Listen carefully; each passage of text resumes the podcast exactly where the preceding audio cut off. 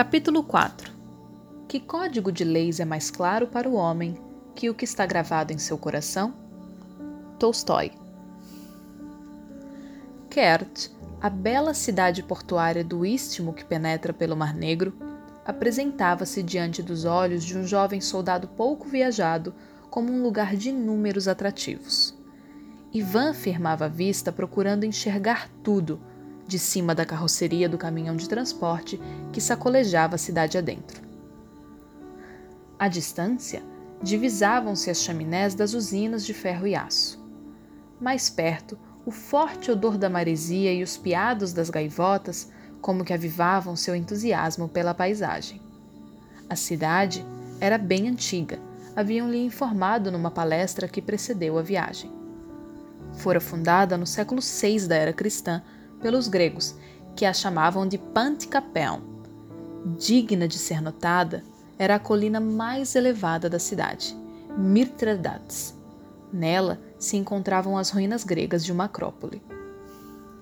Esta acrópole, dissera o oficial aos soldados, fora sede do parlamento grego.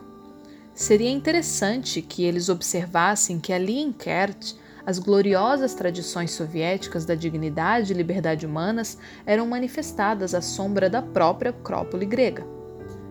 Tudo aquilo estava certo, pensaria Ivan depois, mas foi realmente no quartel de Kert que suas provações começaram a se intensificar.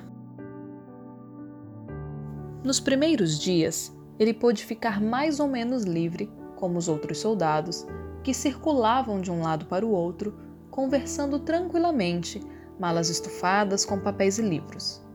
Sentia-se reconfortado e bem disposto. Várias vezes, durante os treinamentos físicos, nas palestras, nos treinos táticos, ele orava: Senhor, concede que eu possa fazer tudo da melhor forma possível. Dá que eu seja um bom soldado para a tua glória. Ele acalentara esperanças de que, com sua saída de Odessa, os interrogatórios cessassem, e ficou tão satisfeito de deixar o lugar quanto Zalivaco de vê-lo ir-se. Contudo, este enviara um relatório completo para o Politiruk de Kert, cientificando-o da existência de um crente no pelotão 6196-8T. O soldado Moseyev admitia abertamente que orava que era batista e queria assistir a cultos evangélicos se tivesse oportunidade. Ele resistira firmemente aos seus esforços de doutrinamento e se recusara a manter silêncio a respeito de sua crença. Mal haviam se passado duas semanas e ao gabinete do Politruk de Kert começaram a chegar as notícias de discussões nos alojamentos. O item número 5 dos decretos de Lenin concedia permissão aos membros de seitas religiosas para celebrarem livremente seus ritos, mas não para promover a religião, o que seria um atentado contra a liberdade de outros cidadãos. Por que Moseyev não se compenetrava disto? Ele tentou explicar ao oficial político que seus colegas de pelotão muitas vezes lhe indagavam acerca de Cristo, e se eles desejavam conhecer a salvação, qual era a lei que o proibia de responder às suas perguntas? Como poderia ele negar-se a isto? Todos os crentes devem ser testemunhas. E mesmo que não houvesse a ordem de Cristo para que falassem de seu amor, era impossível reprimir o gozo que se desprendia do coração de Ivan a cada passo. Uma folha de árvore que caísse daquele céu gelado era um toque da mão de Deus, a recordação momentânea de um verso bíblico, era a voz divina. As rajadas de vento falavam do poder do Senhor, a lua da sua beleza, a energia que permeava o seu corpo era a vitalidade de Deus circulando nele. O suboficial político, o capitão Yarmak, era um jovem paciente. Estava ansiando por encontrar uma situação difícil que o ajudasse a alçar posições mais elevadas na estrutura partidária. Moiseyev era problemático? Tanto melhor. O sucesso que obtivesse ao lidar com ele redundaria em méritos dobrados em sua folha de serviços. E Armac sempre levava a sério suas responsabilidades. Todos os 1.100 soldados aquartelados em Kert, sem exceção, deveriam ser levados a dedicar-se ao partido e às doutrinas do ateísmo científico de corpo e alma. Somente então as autoridades militares poderiam estar certas da obediência total e imediata de cada homem do exército soviético. E no momento em que Moseyev foi trazido à sua presença, ergueu os olhos e encarou-o resolutamente. Fitou-o por alguns instantes antes de começar a falar, procurando ajustar sua expressão fisionômica à aspereza de seu tom de voz. Já esteve doente, Moseyev? Sentiu-se gratificado ao perceber a surpresa do outro. Não, capitão. Nem sei como é um hospital por dentro. Yarmak cruzou os braços num gesto dramático. Os botões de latão do punho da farda rebrilhavam à luz ambiente e ele sentiu-se satisfeito. O sucesso no doutrinamento político de uma pessoa, muitas vezes, era apenas uma questão de ofensiva de choque. Ótimo! Nestes dias você vai precisar de uma constituição bem forte ou então de uma mudança de atitude, o que parece improvável. Fez uma pausa para causar efeito. Em Odessa, você deu demonstrações de uma atitude incorreta e rebelde. Já se fizeram tentativas de persuadi-lo a abandonar suas ideias antissoviéticas e cultivar sentimentos políticos e militares, mas você se recusa. Enquanto não concordar em se submeter ao comando deste quartel e em obedecer às ordens que lhe são dadas, ficará preso, sem direito à alimentação. Está dispensado. O aposento a qual Ivan foi conduzido não era uma cela, mas uma sala de detenção usada pelos oficiais para este fim e para interrogatórios. Era provido de um pequeno catre, com o cobertor de cor cinza do exército, uma mesa, três cadeiras e uma estante com alguns livretes de orientação militar. Em um dos cantos havia uma torneira e um vaso sanitário imundo Possuía uma janela grande e guarnecida de barras de ferro e uma porta de folha dupla com fechadura de duas voltas. Era banhado pela luz pálida do entardecer e estava bastante frio. Para o rapaz, no entanto, era um santuário. Afundou-se na cama com um profundo sentimento de satisfação, enquanto a sua mente voltavam as expressões encolerizadas dos oficiais de Odessa e de Kert para depois esvaírem-se lentamente, como se fossem cenas de um confuso filme militar. Que bom poder dormir e depois acordar para orar! Anteriormente, o Senhor já o chamara a observar muitos períodos de jejum e oração. Agora, ele sorria ante a ironia da situação. Em tais ocasiões, ele se sentia grandemente fortalecido e reconfortado. O capitão Yermak não poderia ter lhe dado melhor sorte. Cheio de gratidão, Ivan voltou sua atenção para Deus, a fim de buscá-lo em oração. O tempo que passaria em jejum era a deliberação do Senhor e não de Armac. Na noite seguinte, foi despertado pelo ruído de uma batida rítmica que soava à distância. Procurava descobrir o que seria aquilo quando uma chave girou na fechadura. A luz amarelada invadiu o quarto. Um oficial desconhecido achava-se à porta e, sem acender a lâmpada do aposento, dirigiu-lhe a palavra na escuridão do ambiente. Sua presença é solicitada na sala de reuniões no fim do corredor. Venha imediatamente. E o barulho das botas foi desaparecendo na longa passagem.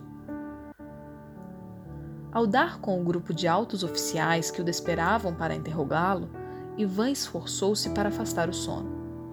Fixou os olhos no relógio elétrico da parede. Duas e quinze da manhã. Quase todos eles estavam recostados informalmente nas cadeiras, fumando e bebericando chá quente, soltando fumaça. De vez em quando, um deles fazia uma pergunta, em voz tranquila, e aguardava a resposta. Outras vezes, vários deles lhe atiravam acusações numa sucessão rápida de berros. Estava doente? Será que já resolvera mudar de atitude? Suas ideias eram imperialistas, remanescentes do czarismo e do capitalismo. Tais conceitos não seriam tolerados no Exército Vermelho. Não pensasse que ele estava sofrendo pela sua fé. Estava, isto sim, sendo castigado por tentar evadir as suas obrigações militares. até quando iria fugir às suas responsabilidades para com seus camaradas e para com o Estado? Supondo-se que Deus existisse mesmo, será que ele criaria um espaço pequeno demais para si mesmo? Por que ele, Ivan, deixava de alimentar-se? Estava suscitando dúvidas quanto ao seu equilíbrio mental. Será que não compreendia que uma rejeição dos princípios marxistas implicava na rejeição do ideal soviético? Deus é um mito criado pelos homens para explicar fomes, doenças e outras condições para as quais eles não encontravam explicação. Agora, não havia mais necessidade de Deus. Ele era um empecilho ao progresso do cidadão socialista livre. As pessoas que divulgavam tais ideias se declaravam inimigas do Estado.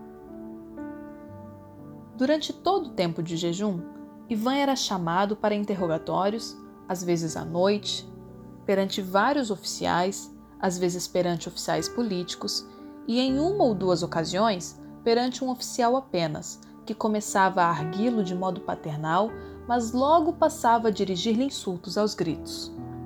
Esta prova durou cinco dias. Na manhã do último dia, um velho aparelho de raios-x foi trazido até o aposento em meio a um tumulto de vozes e de tilintar de metal.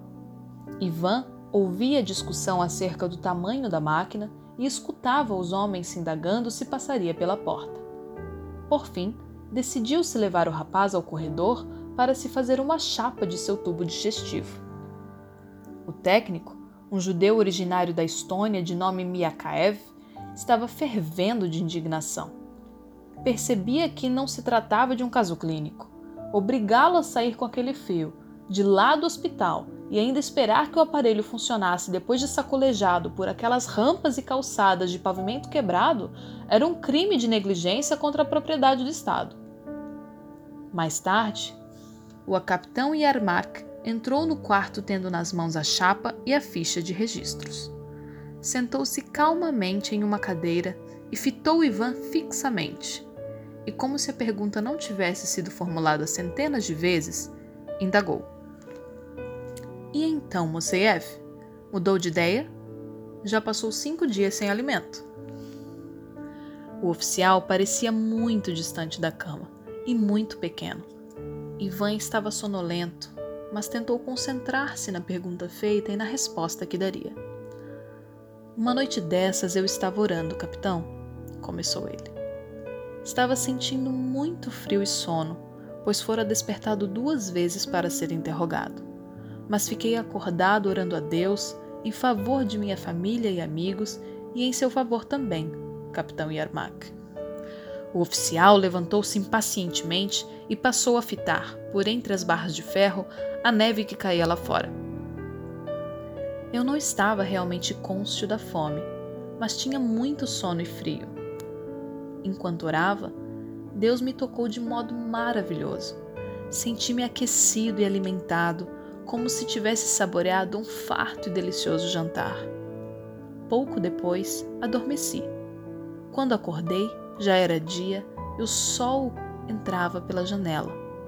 Um pássaro cantava no parapeito. Há um verso das Escrituras que diz: Invoca-me no dia da angústia, eu te livrarei e tu me glorificarás. É por causa do auxílio divino que não estou com fome nem doente. Como então poderia eu mudar de ideia? O Senhor pode olhar para mim e verificar por si mesmo o que ele tem me feito. Yarmak fitava os flocos de neve que rodopiavam lá fora, mas somente fervilhava de ódio. Sendo líder político, sua posição dependia enormemente do sucesso que obtivesse na solução de casos como o de Moseyev ele já recebera um memorando do coronel Malsim dizendo: Deixe Moseyev alimentar-se, não quero levar a culpa, se ele morrer de inanição como resultado dessas ordens suas. Com fria solenidade, Yarmak deixou o quarto. Foi durante a longa corrida matinal que Ivan conheceu Sergei.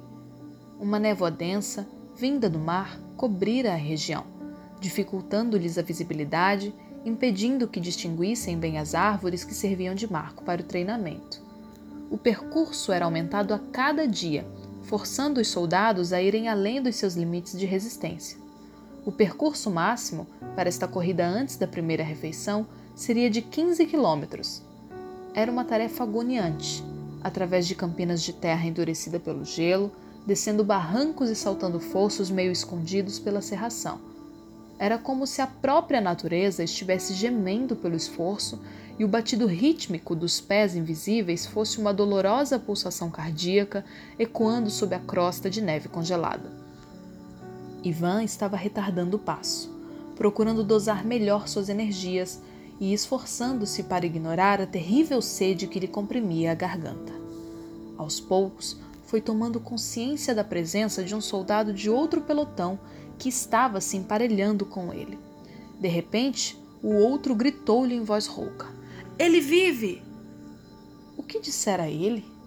Ivan tentou adivinhar a frase pelo ritmo dos sons talvez houvesse dito: Que neblina! Uma brisa leve dispersava a névoa. Ivan virou-se para olhar o rosto do companheiro. Estava pálido pela exaustão, mas abria-se num meio sorriso. Novamente ele falou: Eu disse, ele vive, irmão, ele vive. Foi como se a terra tivesse se inclinado e ele estivesse numa descida, tal a alegria que sentiu com um grito que era quase um brado de vitória, correspondeu à velha saudação da Páscoa. Ele vive realmente, aleluia! O abraço fraterno teria que ser deixado para depois.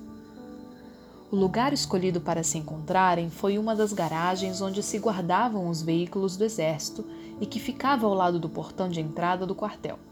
Era uma construção velha, que antes fora utilizada como estábulo. Anteriormente, porém, e durante a guerra, foram um alojamento.